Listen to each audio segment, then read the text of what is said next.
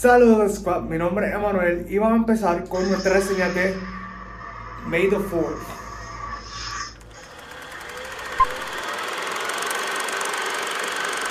Así que May the 4th es una fecha bastante importante para los fanáticos de Star Wars porque ya hace unos años atrás se creó la cuestión de que pues May the 4th be with you sería eh, la frase para el día 4 de mayo donde los fanáticos celebraremos el día de Star Wars a pesar de que hay muchos que dicen que el verdadero día de Star Wars es el 25 de mayo porque hace más de 40 años atrás, en el 1977, estrenó la primera película de Star Wars en cines.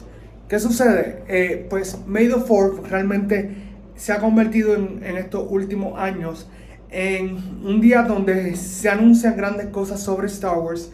Eh, realmente es cuando muchos de los fanáticos descubren la nueva mercancía que van a traer de Star Wars.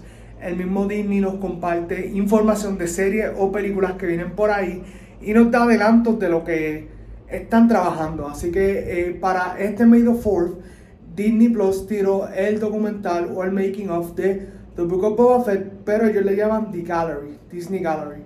Realmente está sumamente chévere.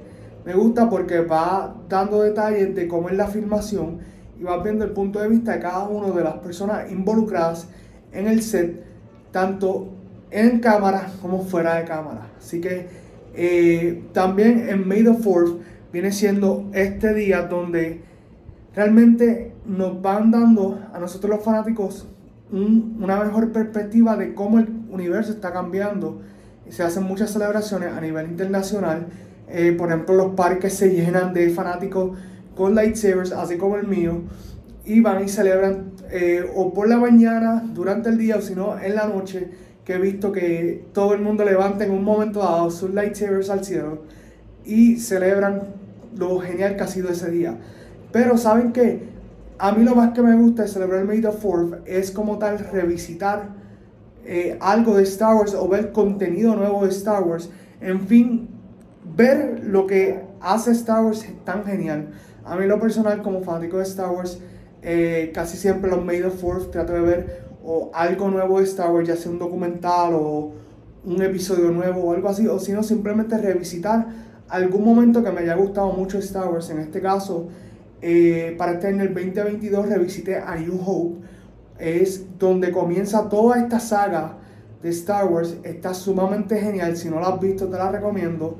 Ahí es por donde yo empecé a ver Star Wars. O sea, eh, habiendo nacido en los 90, es la película que me transportó a otra galaxia y empecé a soñar con todos esos personajes, con Luke Skywalker, Obi-Wan Kenobi. Le tenía miedo a Darth Vader, eh, todavía le tengo un poco de miedo.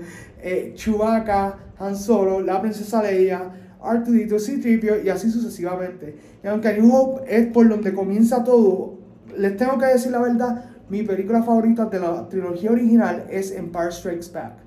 Porque es eh, una película mucho más oscura.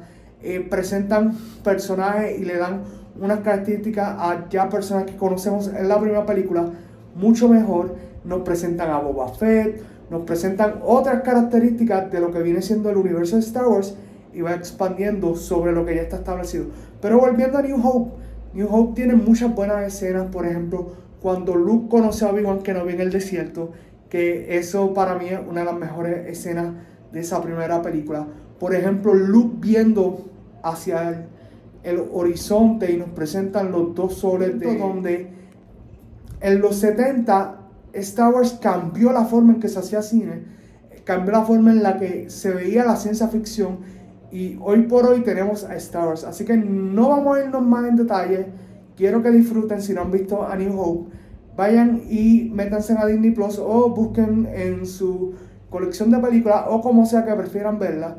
Y ¿saben qué? May the Fourth be with you.